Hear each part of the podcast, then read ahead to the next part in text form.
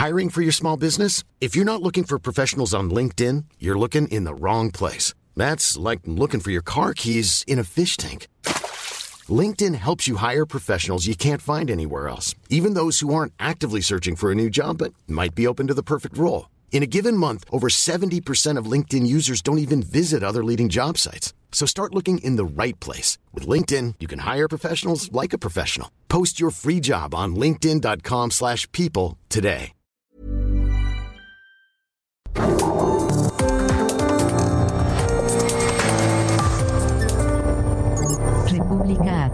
Con Alejandro Cacho.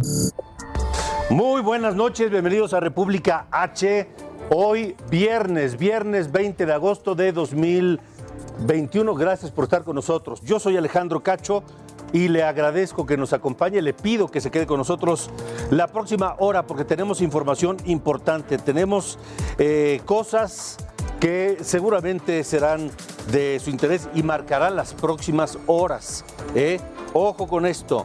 En Campeche, Laida Sansores responde al Tribunal Electoral del Poder Judicial de la Federación y dice, yo seré la gobernadora. Laida Sansores afirma que su constancia como gobernadora electa no está en juego y afirmó que la impugnación presentada por Movimiento Ciudadano fue presentada fuera de tiempo. Eso es lo que dice Laida Sansores, pero el recuento de votos va en Campeche.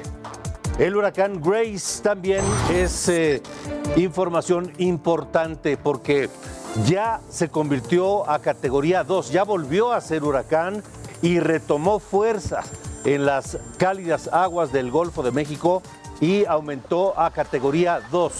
Está golpeando a Veracruz. Campeche también sintió sus estragos y se aproxima al centro del país. Afectará Veracruz, como ya le dije, afectará Puebla, afectará Estado de México y afectará la Ciudad de México. Hay alerta por lluvias en la madrugada del sábado, las primeras horas del sábado, la mañana del sábado y hasta el mediodía. Se espera que sea lluvioso el clima en el Valle de México, así que tomen precauciones, estaremos muy atentos. Y esta noche también hablaremos de cómo avanza el regreso a clases presenciales en distintos estados del país. Platicaremos con Alfredo Villar, el expresidente de la Asociación Nacional de Escuelas Particulares. ¿Qué opinan las escuelas privadas? ¿Cuál es su posición ante el regreso a clases presenciales para este fin de mes?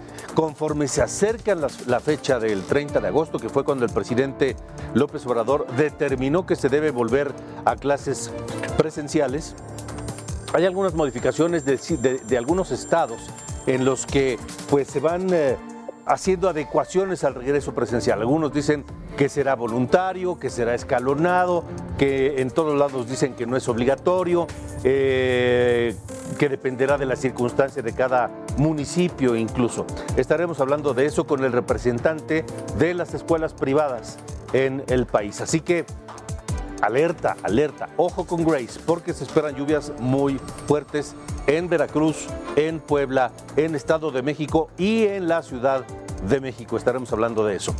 Sofía García también este viernes con nosotros, como todas las noches, aquí en República H. Hola, Sofía. Hola Alejandro, me da mucho gusto saludarte en este viernes. Y bueno, te voy a contar primero cómo es que después de la tormenta que se vivió ayer en la Comisión Permanente en el Senado y que no se aprobó esta revocación de mandato para que se hicieran las modificaciones pertinentes que necesitaban desde Palacio Nacional, bueno, pues todo está en calma y te voy a decir en voz justamente de Ricardo Monreal cómo es que lo está llevando para que sea una prioridad a partir de septiembre en la nueva legislatura. Pero también te voy a llevar por un recorrido por el Congreso de Tabasco. ¿Qué es lo que está pasando allá en el Congreso de Tabasco?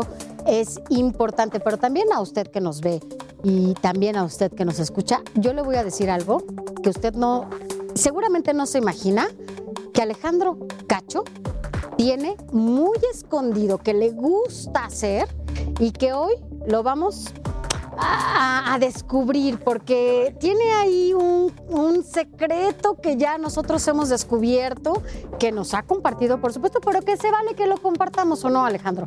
Hoy les vamos a decir de qué se trata, no se vaya, es de esos eh, artes secretos del señor Cacho que hoy les vamos a compartir en República H más adelante. Bueno, ya me están poniendo nervioso. Este Hoy viernes, vamos a compartir. cuando uno pretende estar relajado, Es resulta que no. Hoy ¿Eh? se vale. Ya les Es diremos viernes, de qué se bueno, trata. Ya veremos. Comenzamos con la situación política y social en eh, Haití. Y usted dirá, ¿por qué en Haití? ¿Qué tiene que ver Haití? Es un país caribeño, el más pobre del hemisferio, el más pobre de esta parte del planeta, que ha vivido una tragedia tras otra y que ahora utilizan sus, sus, sus habitantes, los haitianos, están huyendo como pueden del país y utilizan a México como lugar de paso para llegar a donde ellos quieren, que es Estados Unidos. Durante el primer semestre de este año, 7.135 haitianos solicitaron visa de refugio en Tapachula, Chiapas, donde se está viviendo, Tapachula se está al borde de una eh, emergencia humanitaria. Y no exagero, literal, Tapachula está al borde de una crisis humanitaria. ¿Por qué? Por la llegada de estos haitianos y de muchos otros centroamericanos. Algunos vienen del sur y quieren llegar al norte. Algunos son deportados del norte y en lugar de llevarlos a sus países de origen en Centroamérica, los dejan en Tapachula. El caso es que Tapachula hoy, insisto, está al borde de una crisis humanitaria. Ya se le conoce a esta ciudad chiapaneca fronteriza con Guatemala como la nueva Haití. Vamos a ver y a escuchar este trabajo de nuestro corresponsal José Eduardo Torres.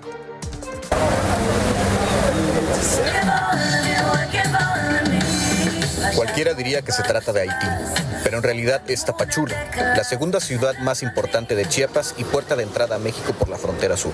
Miles de extracontinentales han quedado varados en esta región sureste, ante la nula depuración en los trámites por parte de la Comisión Mexicana de Ayuda a Refugiados y el Instituto Nacional de Migración, que impide a los extranjeros moverse hacia la frontera con Estados Unidos. Aquí hay más de 10.000 haitianos. Más de 10.000 haitianos. Sí. Y por día más de, más de, más de 1.500, más de 2.000 haitianos.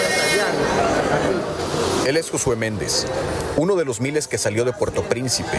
Llegó a Chile y escaló todo Sudamérica y Centroamérica para llegar a México. ¿Tu familia está en Haití?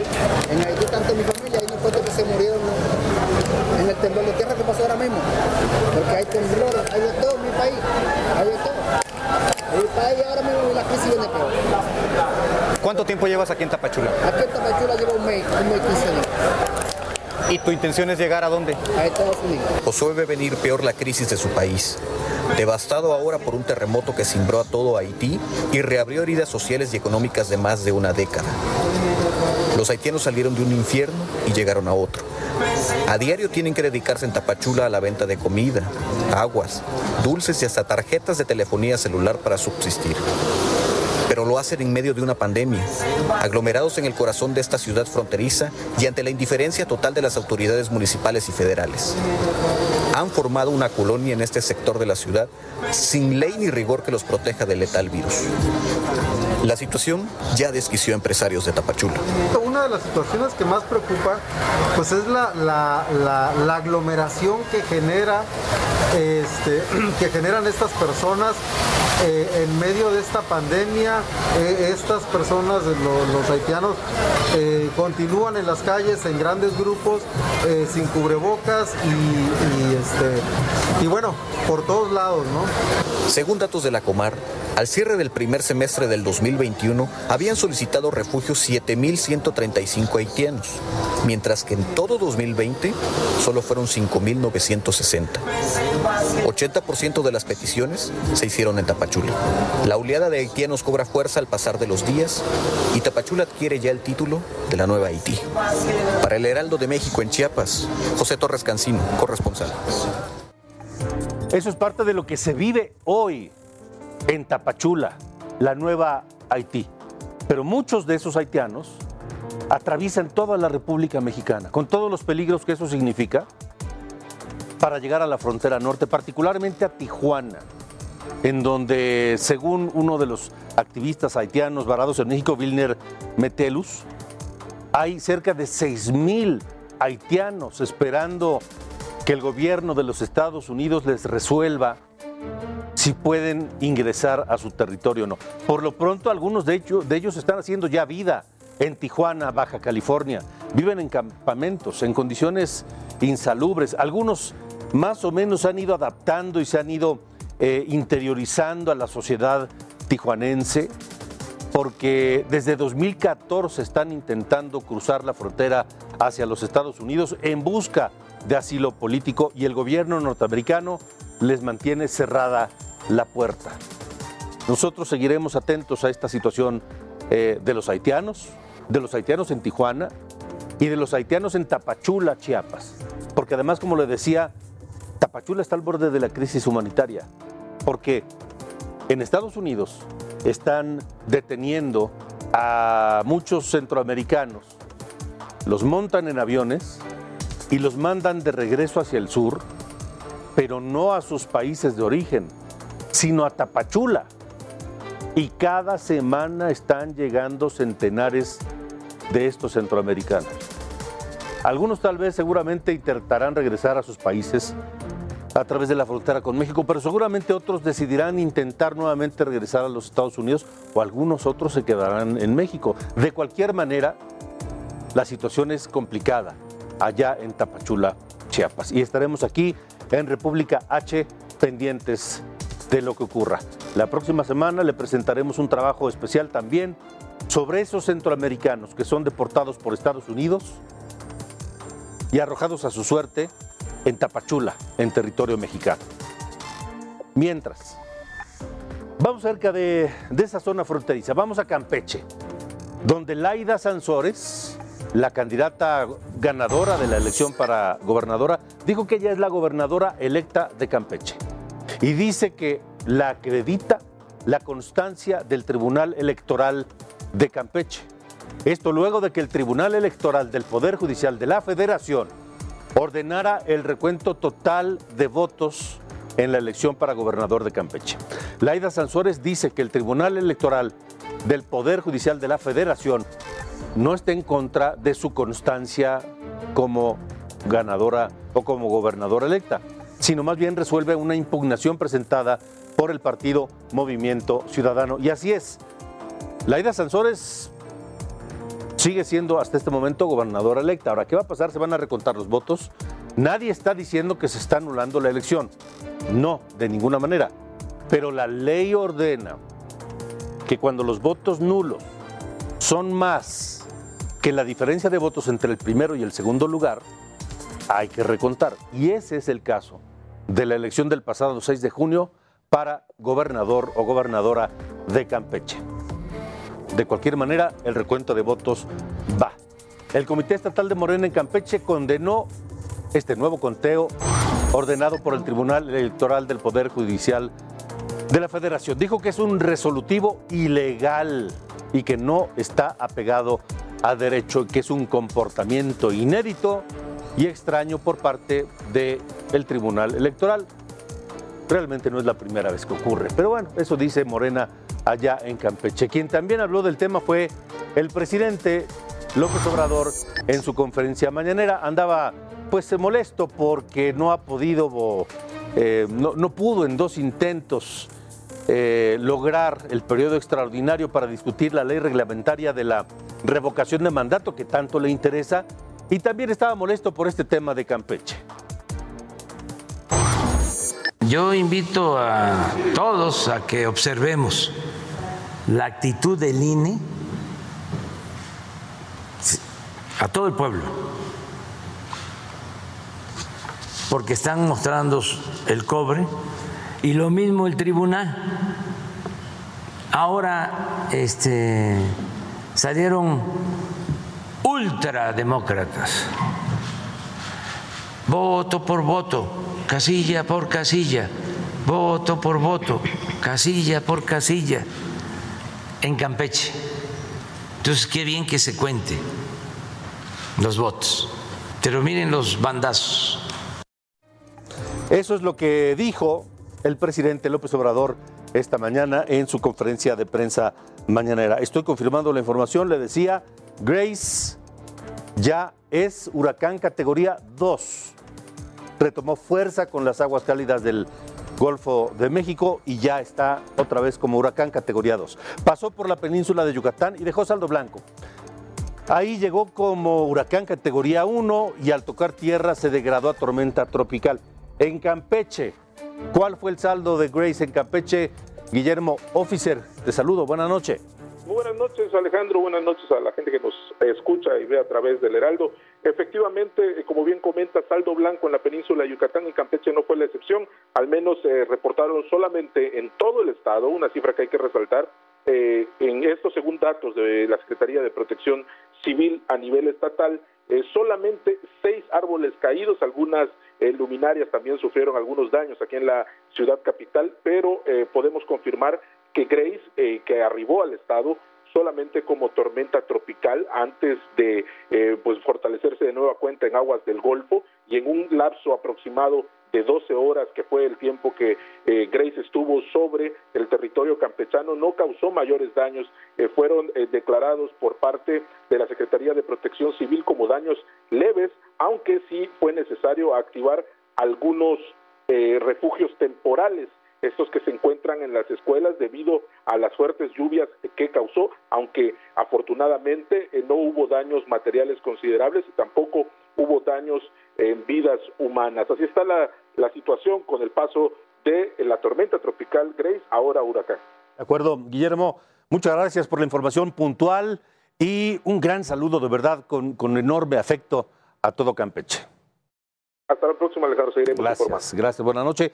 Grace continuó su trayectoria a través del Golfo de México. Le decía, se convirtió nuevamente en huracán. En este momento ya es categoría 2. Y así tocará tierra en Veracruz entre esta misma noche, en un par de horas o tres horas cuando mucho, estará impactando Nautla y Tecolutla. Vamos eh, con la información allá a Veracruz eh, de mi compañero corresponsal Juan David Castilla, que tiene los detalles. Juan David, buena noche. Muy buenas noches, Alejandro. Te saludo con gusto. También a toda la gente que nos ve y nos escucha.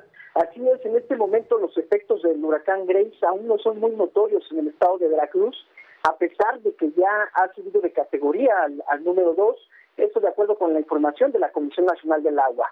Decirte que sí se observa una intensificación del oleaje en la zona conurbada Veracruz-Boca del Río, así como en la zona norte de la entidad, sobre todo en los municipios de Nautla y Tecolutla. Se estima que 3.500.000 veracruzanas y veracruzanos se verían afectados de alguna manera con el paso de este meteoro. Sin embargo, su vida no estaría en riesgo, sobre todo en las zonas del puerto de Veracruz, Jalapa, Tuxpan y la zona conurbada de Poza Rica. Eh, de acuerdo con información de la Secretaría de Protección Civil Estatal, también se calcula que casi un millón trescientos mil habitantes podrían sufrir afectaciones un poco más severas en 51 municipios ubicados al norte de Veracruz. Por tal motivo, decirte que desde la noche de ayer el gobierno estatal solicitó la declaratoria de emergencia por inminencia de fenómeno ante el impacto de este huracán en las costas de, de la entidad. De acuerdo con estos pronósticos, el meteoro ingresaría a las costas veracruzanas entre las 22 y 23 horas de este viernes, eh, eh, sobre todo en la zona de Tecolutla. Por tal motivo es, es importante señalar, Alejandro, que ya fueron activados 217 refugios temporales con las direcciones municipales de protección civil y eso en coordinación con el Ejército Mexicano y la Secretaría de Seguridad Pública. También mencionarte que son más de 5.000 elementos eh, activos de distintas corporaciones que van a estar pendientes de atender a la población en, calle, en caso de que haya afectaciones graves, Alejandro. De acuerdo, muy bien. Juan David Castilla, gracias por la información. Estaremos muy atentos a lo que ocurra ya en Veracruz. Un saludo también. Un abrazo, hasta luego. Igualmente, gracias, gracias. Y bueno, con intensidad de categoría 1, Grace, mmm, esta mañana rozó territorio tamaulipeco, no se registraron daños, eh, se monitorearon ríos, se vigilaron los ríos ante posibles desbordamientos. También se prepararon albergues que por fortuna no fueron necesarios. Eh, la Secretaría de Marina y Defensa Nacional coordinaron planes por si había necesidad, pero no pasó de algunas lluvias allá en Tamaulipas. Y según el reporte del Servicio Meteorológico Nacional, mañana el avance de Grace provocará rachas de viento de hasta 80 kilómetros por hora y lluvias que podrían acompañarse de descargas eléctricas. Posible caída de granizo en Chihuahua, Zacatecas, Aguascalientes, Guanajuato, Jalisco y Michoacán. Atención, atención. La temperatura mínima será de 0 a 5 grados en el Estado de México. Atención. La máxima entre 40 y 45 en Sinaloa. Para el Valle de México hay información. Nos afectará también aquí en el Valle de México, pero más adelante le tendré el reporte directamente con las autoridades de la Protección Civil en la capital y en el Valle de México, más adelante aquí en República H. Antes, Sofía García. Esto es República H.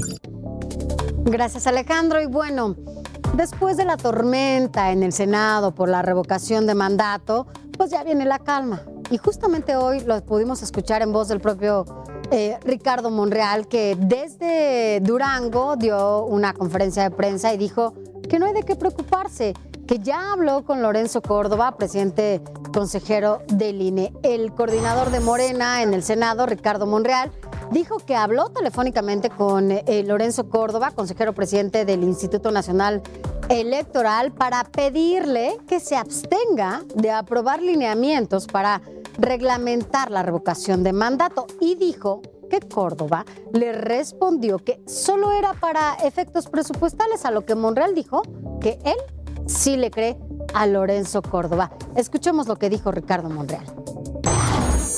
Hace rato hablaba con Lorenzo Córdoba y obviamente ellos quieren emitir hoy lineamientos para la aplicación de la revocación de mandato. Lo que yo le dije a él es que por ningún motivo un órgano autónomo, por muy importante que sea, puede sustituir al poder legislativo. Y aun cuando hubiese lineamientos, una vez que nosotros aprobemos la ley de revocación de mandato, tendrán que observarla todos.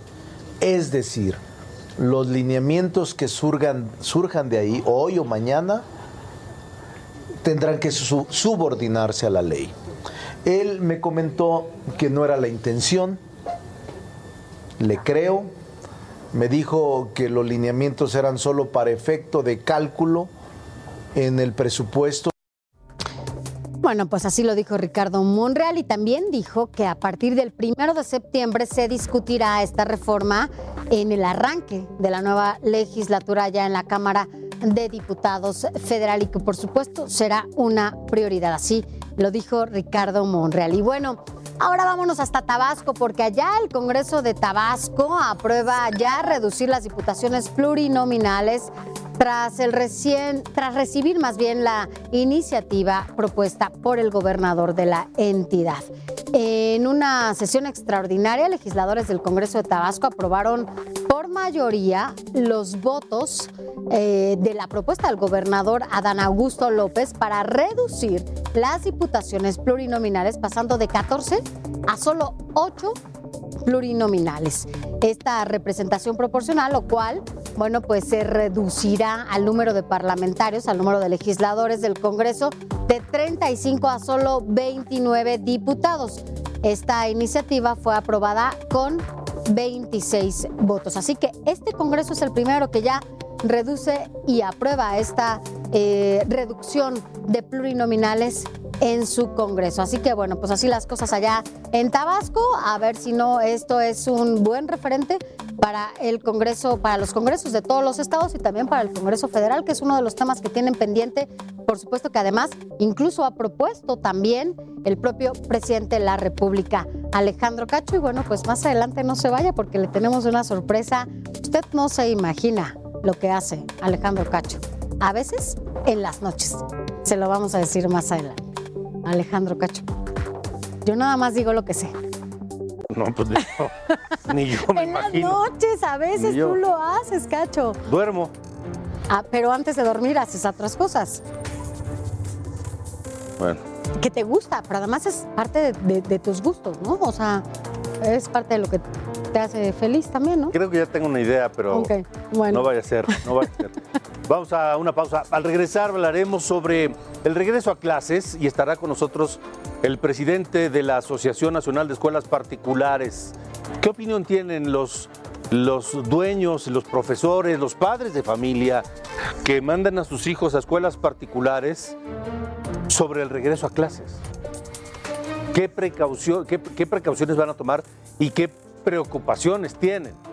También estará con nosotros Miriam Ursúa, la secretaria de Gestión Integral de Riesgos y Protección Civil del Gobierno de la Ciudad de México. ¿Cómo debemos prepararnos todo- todos para el golpe de Grace? En unas horas más, la madrugada del propio sábado. Esto es República H. Yo soy Alejandro Cacho. Pausa. Continuamos. República H, con Alejandro Cacho. Regresamos. República H, con Alejandro Cacho.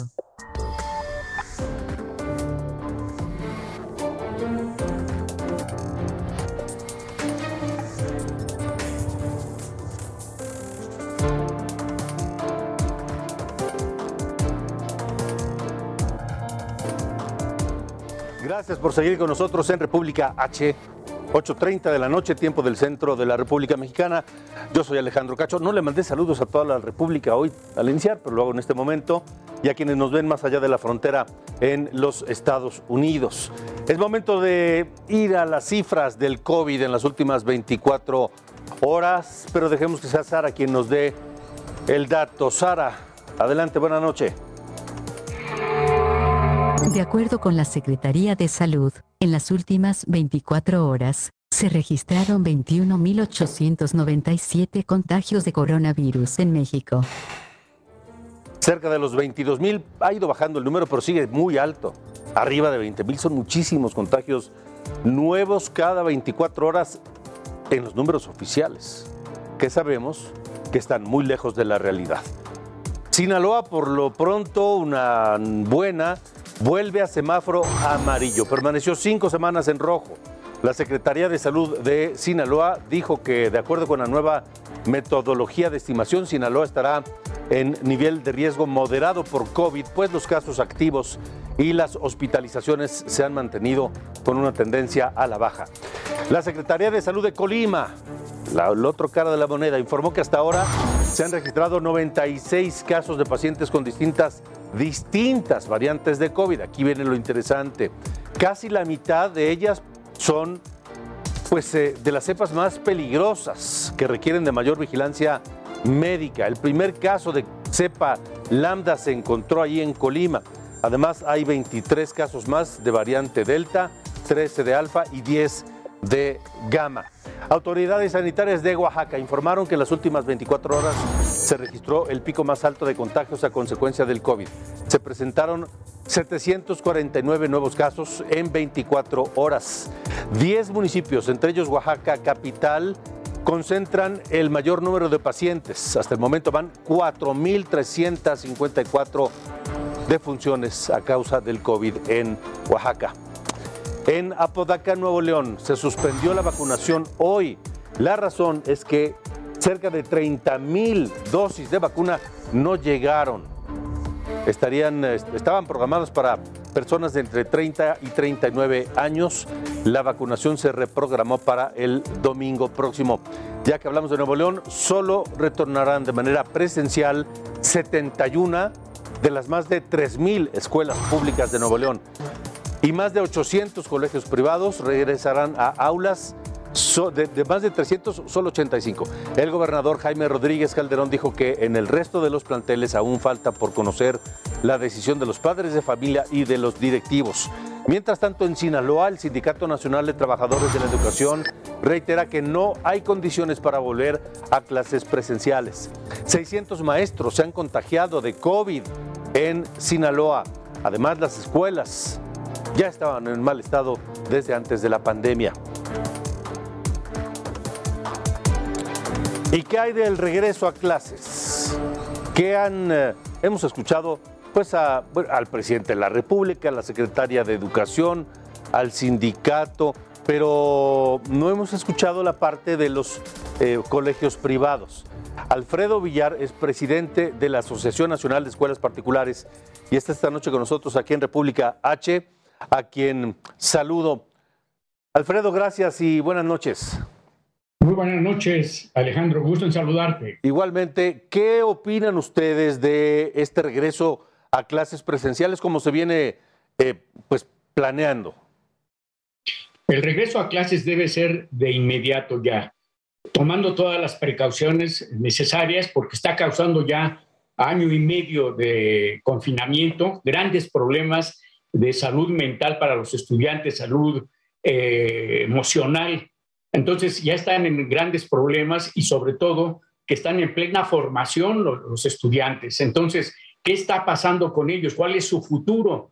Eh, todo su, su crecimiento, su formación, sobre todo mental, eh, tiene ya grandes problemas. Entonces, es mucho, muy importante ya iniciar estas clases y que no se debió haber hecho de, haber permitido año y medio la suspensión y todavía que puede haber que este ciclo escolar eh, pues no haya clases tampoco para algunos, algunos gobernadores ya han estado diciendo que no se van a iniciar, algunas escuelas tampoco. Entonces lo importante es iniciar ya con la participación de los padres de familia, con todos los protocolos habidos y por haber, para que todo lleve, eh, tengamos unas nuevas soluciones en materia educativa de acuerdo a las nuevas necesidades que esta pandemia nos ha creado. Ya no podemos esperar a que las cosas sean como el tiempo pasado. Hay que encontrar nuevas soluciones para las nuevas necesidades que estamos teniendo en, materia de salud, en materia educativa, en materia laboral, en materia todo, todo. Entonces se requiere ya la participación de la sociedad y que terminamos con las ocurrencias de los funcionarios públicos. ¿Cuáles son, ¿cuáles son, esas, ¿cuáles son esas nuevas soluciones ante esta nueva realidad que tenemos que van a implementar las escuelas eh, privadas para el regreso a clases presenciales? Aquí lo que se tiene que hacer es precisamente que se inicien las clases aplicando los protocolos que tiene la Secretaría de Educación Pública y la Secretaría de Salud. Esos protocolos están bastante bien, más otros, otras cosas que pueden eh, implementarse de acuerdo a, las propuestas de los padres de familia, porque los padres de familia son los que han estado iniciando esta situación de que se inicien las clases eh, presenciales. Eh, por eso es que las escuelas particulares estamos en las mejores condiciones. Sí existen las condiciones en las escuelas particulares porque los padres de familia al menos tienen los recursos para tener todos los elementos necesarios para, este, para el ingreso presencial. Y las escuelas igual. En cambio, las escuelas oficiales allí tienen un gran problema, ¿no? ¿Qué pasa si se habla que hay de cerca de 10.000 escuelas que fueron eh, eh, lastimadas en todos los aspectos? cómo se van a reponer esas escuelas, ¿no? Eh, se tienen los presupuestos para todos los elementos que se tienen, los cubrebocas, el gel, la, sanitización diaria, el agua, los baños, todo lo, las toallas, todo lo que es un buen presupuesto lo tiene ya la Secretaría de Educación Pública, no basta nada más que diga se van a aplicar los protocolos, sino tiene ya los presupuestos, ya habló con la Secretaría de Economía, ya habló con la Secretaría de Salud para ver qué es lo que se va a, realizar para ver cómo se va a evitar todos estos contagios. Se está hablando con los padres de familia para capacitarlos junto con los maestros de qué es lo que tenemos que hacer precisamente para evitar estos contagios y que eh, como somos responsables, ya no podemos estar basados a, las ocurrencias de las autoridades de que nos digan nada más otra vez confinamiento, porque ya llevamos mucho tiempo y hay un... ¿Qué futuro tienen los 37 millones de estudiantes del sector educativo? ¿Qué futuro tienen? Allí ya hay una delincuencia mayor, hay mucha deserción, etcétera. ¿Qué es lo que vamos a hacer? Ya es, eh, ya es el momento de que iniciamos con responsabilidad, con compromiso de todos y cada uno de nosotros como ciudadanos para salir adelante. Estamos hablando con Alfredo Villar, presidente de la Asociación Nacional de Escuelas Particulares. ¿Los colegios privados van a tener disponibles todo esto? Gel, sanitización constante, eh, baños en condiciones, cubrebocas para el regreso de los alumnos? Sí, eh, lo hemos estado viendo precisamente porque las escuelas particulares están en mejores condiciones que las escuelas oficiales y los padres de familia están cooperando fuertemente en esta situación y sobre todo para proteger a sus hijos. Y más que otra cosa también qué es lo que se puede hacer también en las casas de, los estudiantes. ¿Por qué? Porque no nada más es en la, en la escuela, sino es también en la casa y en el transporte de la escuela a la, a la casa y de la casa a la escuela. Entonces allí se tiene que ver realmente las condiciones que se tienen que poner. Por eso hay mejores condiciones en las escuelas particulares que en las escuelas oficiales. Sí, ya no va a aplicar aquello que nos hacían a nosotros eh, cuando niños, de que mamá me siento mal, este, me duele la cabeza, pues te vas a la escuela como sea. Ah, en este caso no va a aplicar eso. ¿Cuál, cuál va a ser el protocolo en los eh, colegios privados cuando detecten algún posible caso de COVID? Aquí lo que se tiene que manejar es precisamente que las clases se den desde un punto de vista de burbuja. ¿Qué quiere decir esto? Que cada grupo es una burbuja, no puede haber eh, relación entre un grupo y otro grupo, sino cada uno de ellos. Si, si en un grupo, en un momento dado, uno de los estudiantes está contagiado, pues entonces ese grupo es el único que se va a ir a cuarentena y los demás grupos siguen, siguen trabajando, siguen estudiando en la escuela, ¿no? No se va a suspender en toda la escuela. Y además es, eh, no se puede garantizar que haya cero contagios. Tenemos que ver esa situación de qué es lo que podemos hacer con los padres de familia y los maestros y los mismos estudiantes para ir viendo cuáles son las mejores condiciones para salir adelante. De acuerdo, bueno, pues estaremos muy atentos aquí en República H y en contacto Alfredo, ojalá nos eh, permitas mantener la comunicación para dar seguimiento a este regreso a clases presenciales. Muchas gracias por haber estado aquí. Claro que sí, Alejandro. Me da mucho gusto saludarlos. Igualmente, gracias. Es Alfredo Villar, presidente de la Asociación Nacional de Escuelas Particulares. Vamos con Sofía García.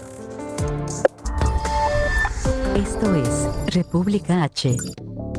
Gracias Alejandro. Vamos rápidamente a un recorrido por la República y es que un juez de control revocó al no ejercicio de acción penal a favor del ex gobernador de Morelos, Graco Ramírez. Él y su exsecretario de Hacienda, Jorge Michel Luna, están acusados de abusar de sus funciones por tramitar un préstamo de más de 600 mil pesos para comprar una camioneta en marzo y la Fiscalía Anticorrupción los había exonerado.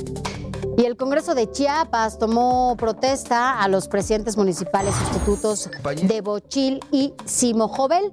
Los nuevos funcionarios son eh, Marcos Pérez Díaz en Bochil y Manuela Cruz Pérez en Simojovel. Los presidentes municipales pasados fueron eh, desaforados el 4 de agosto por violencia política de género y malversación de fondos respectivamente. Y el director general del ISTE, Luis Antonio Ramírez, estuvo en Oaxaca para supervisar las condiciones de la unidad médica de San Pablo Guelatao. Durante su visita, Ramírez estuvo acompañado por los diputados Asael Santiago, Griselza Rosas y Melinda Hernández. El objetivo de la visita justamente era modernizar las instalaciones y mejorar el servicio médico. Y pobladores de Cruz de Corazón, en Guerrero, expulsaron a la Policía Comunitaria de la Unión de Pueblos Organizados. Los acusan de cometer abusos contra los habitantes, así como detenciones arbitrarias. Y los bloqueos en las vías ferroviarias de Uruapan, allá en Michoacán, ya cumplieron 21 días.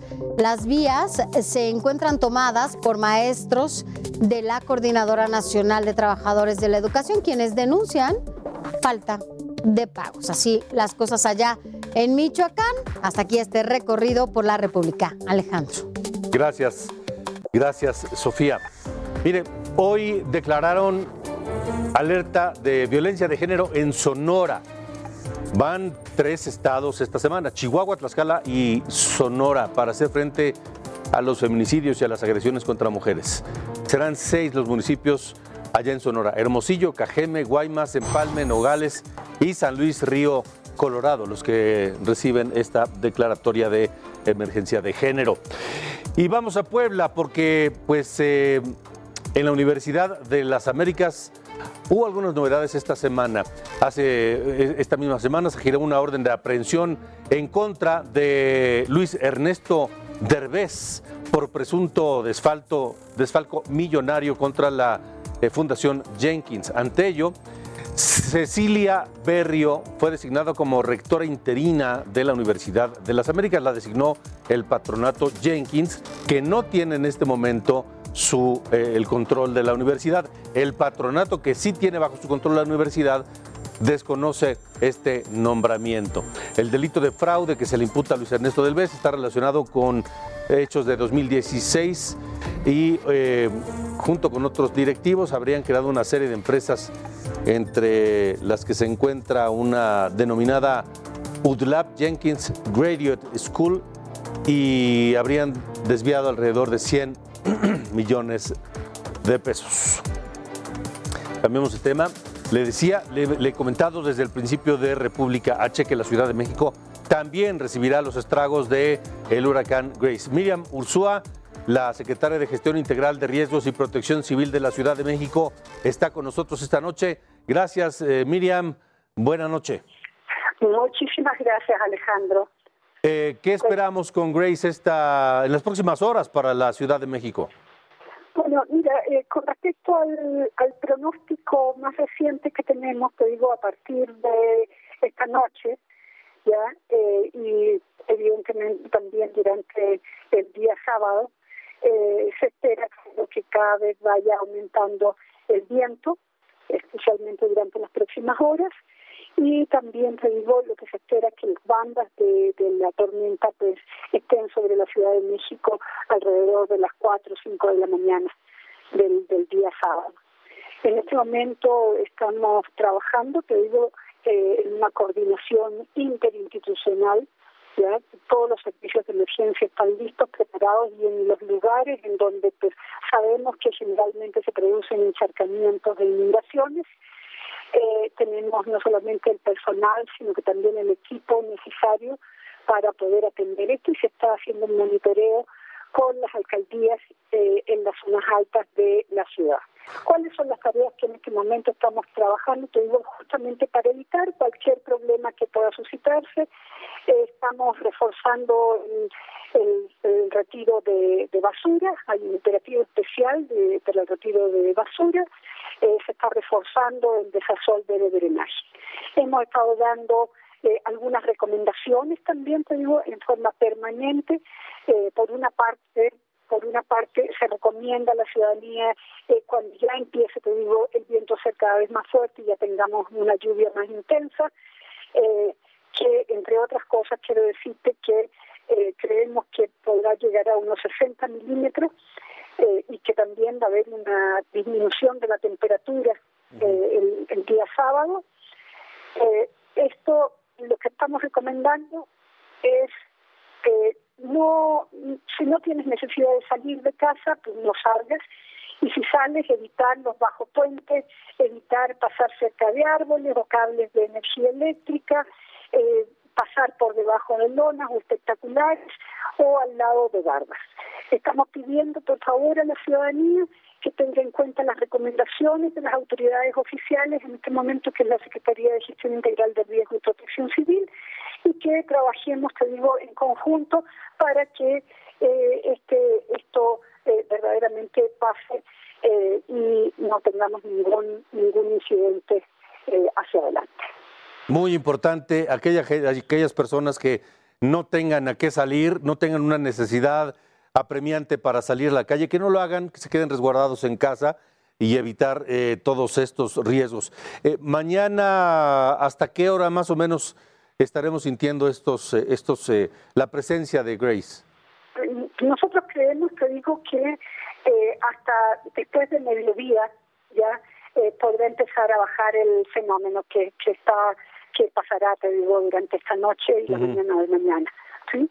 Ahora, eh, quiero nada más aprovechar el hecho de que estamos conversando, te digo, para informar también a la ciudadanía que estamos en temporada de lluvia, que la temporada de lluvia se inició el día 15 de mayo y termina hasta el 15 de octubre, y por lo tanto también debemos revisar, te digo, y proteger nuestras casas, es decir, eh, todo lo que tiene que ver con impermeabilización, limpieza de azoteas para evitar no solamente la humedad, sino que también las goteras, uh -huh. revisar instalaciones, eh, mantener las coladeras y los desagües limpios y libres de, de basura o de objetos.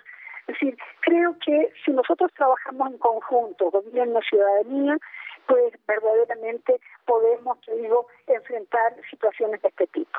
De acuerdo, pues muy, muy atentos. Eh, de las 4 o 5 de la mañana hasta el mediodía, tal vez un poco más allá, eh, la presencia de Grace será patente en la Ciudad de México y estaremos muy pendientes de lo que pueda ocurrir. La petición no salir si no hay necesidad de hacerlo, alejarse de espectaculares, de bardas, de árboles, de postes y demás, y mantener limpias las alcantarillas, por Dios, no echar basura, porque eso luego nos trae otros problemas.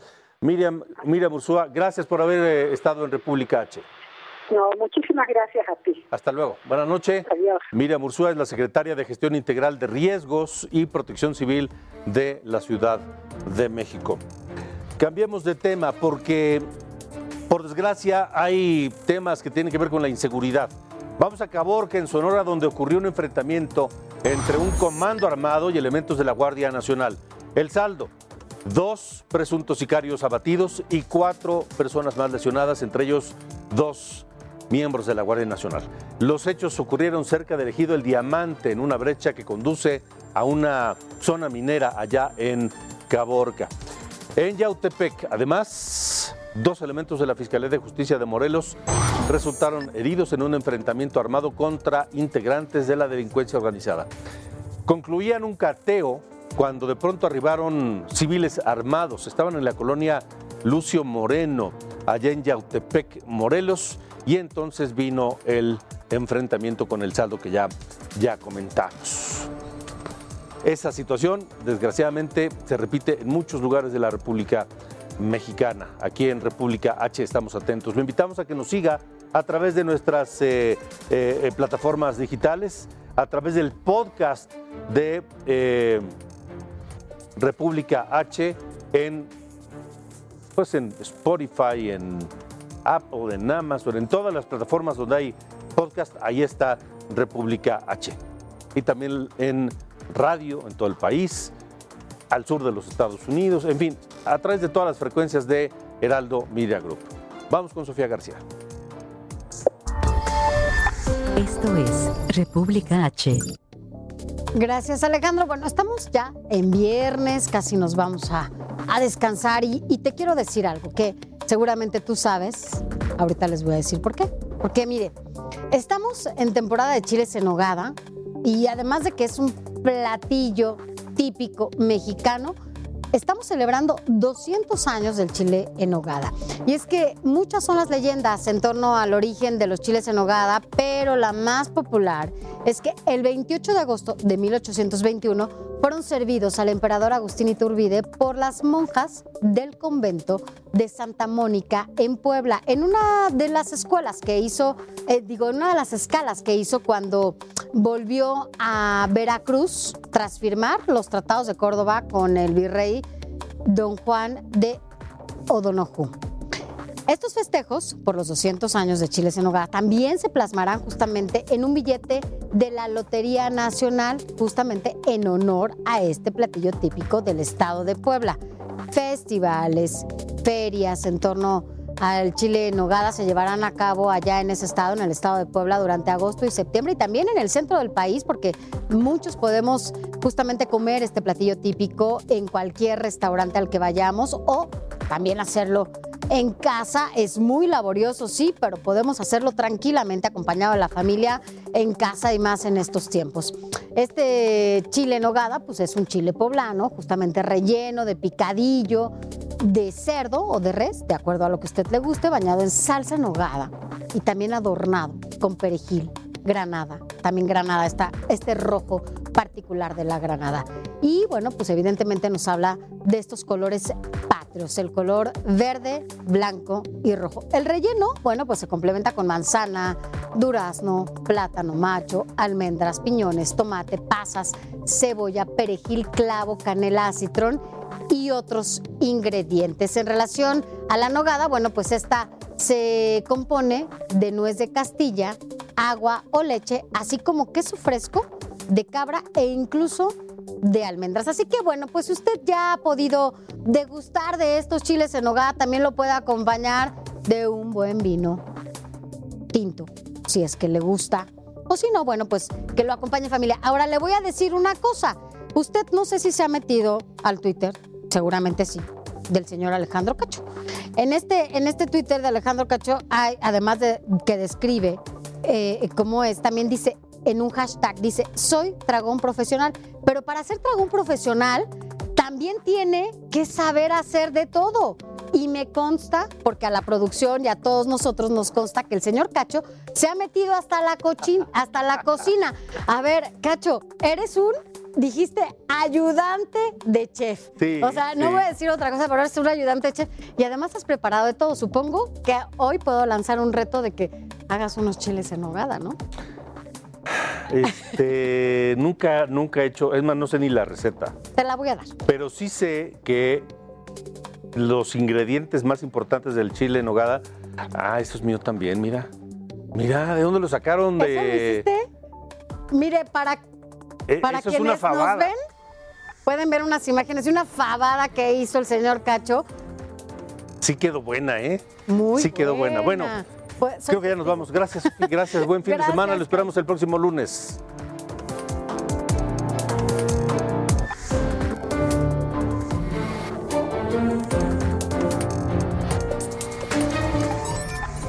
Esto fue República H con Alejandro Cacho. When you make decisions for your company, you look for the no brainers. And if you have a lot of mailing to do, stamps.com is the ultimate no brainer. It streamlines your processes to make your business more efficient, which makes you less busy. Mail checks, invoices, legal documents, and everything you need to keep your business running with stamps.com. Seamlessly connect with every major marketplace and shopping cart. Schedule package pickups and see your cheapest and fastest shipping options from different carriers with rates up to 89% off USPS and UPS rates. And with the stamps.com mobile app, you can take care of mailing and shipping wherever you are. Make the same no-brainer decision as over 1 million other businesses with stamps.com. Sign up with code program for a 4-week trial plus free postage and a free digital scale. No long-term commitments or contracts. That's stamps.com. Code program.